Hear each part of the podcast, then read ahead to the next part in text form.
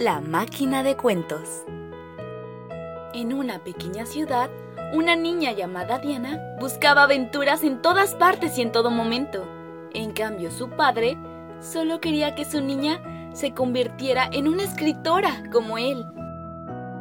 En el cumpleaños de Diana, su padre le tenía un regalo. La niña se emocionó.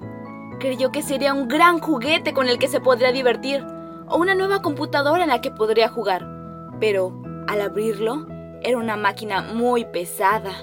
Parecía una computadora algo extraña, pues tenía muchas teclas, pero no tenía una pantalla.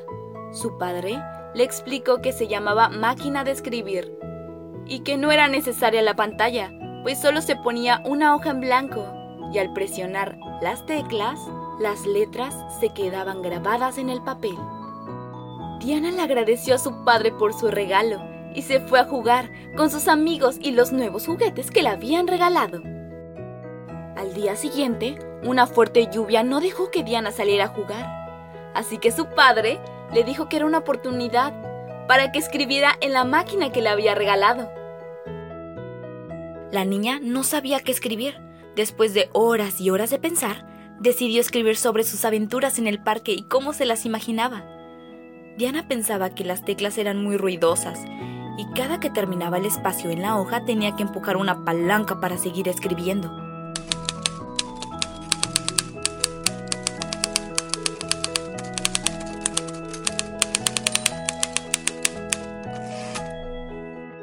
Su historia hablaba de una valiente princesa que vencía dragones, junto a su fiel compañero Otto, un pájaro amarillo que le ayudaba a cumplir sus misiones en un mundo mágico. Diana, después de escribir, se dio cuenta que ya era tarde y tenía que dormir. Al cerrar sus ojos, escuchó como una voz le llamaba. ¡Despierta! ¡Diana, despierta! Ah, déjame dormir, papá.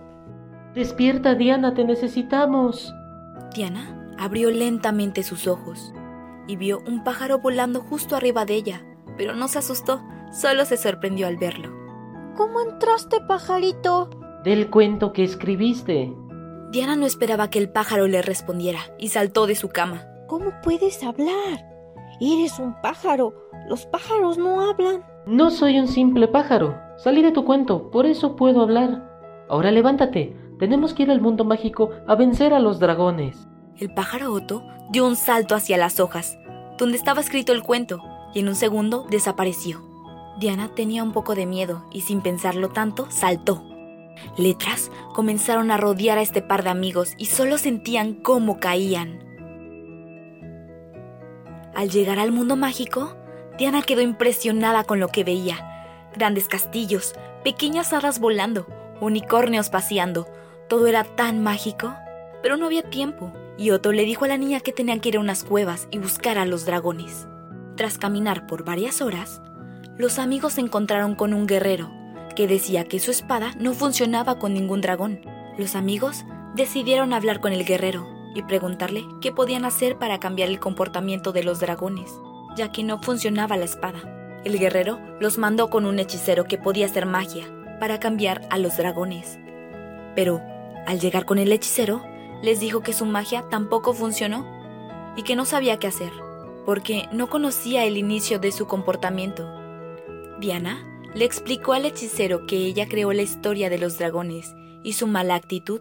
El hechicero, al escuchar su historia, dijo que sería fácil de vencerlos. Solo tenía que reescribir el cuento y decir que los dragones eran buenos. El hechicero le dio a la niña una bolsa y le dijo que la sacara cuando estuviera cerca de un dragón.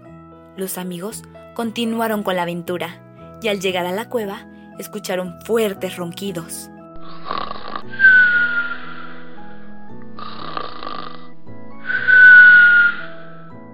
Era un dragón.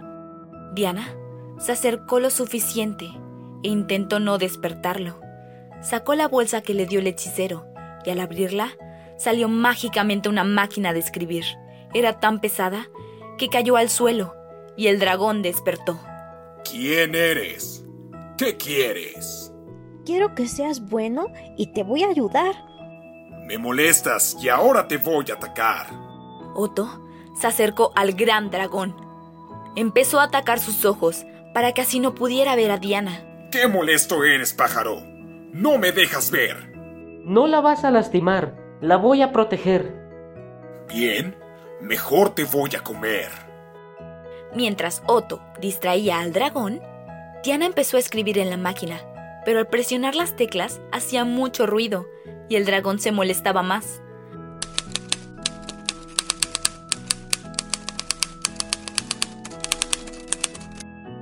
La niña escribió lo más rápido que podía, diciendo que si los dragones escuchaban a una niña decir perdón, volverían a ser los buenos dragones de antes. Perdón, señor dragón. El dragón dejó de atacar al pájaro Otto y dijo, Gracias. Ahora soy libre. Fue mi culpa desde el inicio y ahora solo quiero arreglarlo. No es tu culpa. Solo creas un poco de aventura, pero... ¿Qué tal si ahora vamos con los otros dragones para que vuelvan a ser buenos? Diana subió a la espalda del dragón y fueron de cueva en cueva para convertir en buenos a los dragones. Es buena princesa Diana con los dragones. Y la perdonamos. No soy una princesa, solo soy una niña. Pero dijo que su cuento hablaba de una princesa que vencía dragones y venció nuestro mal comportamiento con simples palabras. Eso la hace una princesa. Diana le agradeció al dragón y como era momento de volver a su mundo, llamó a su amigo Otto. El pájaro tomó la bolsa del hechicero y le dijo a Diana que tenía que saltar a la bolsa para ir a su casa. La niña se despidió de su amigo y el dragón. Al saltar, Diana apareció en su habitación y salió corriendo a ver a su padre para contarle de sus aventuras en el mundo mágico, gracias a su tan mágico regalo. Fin. Cuento escrito por Arianeta Andrade. Personajes. Niña Diana, Enji Davani. Otto el pájaro, Moy Silva. Dragón, Salomón del Real.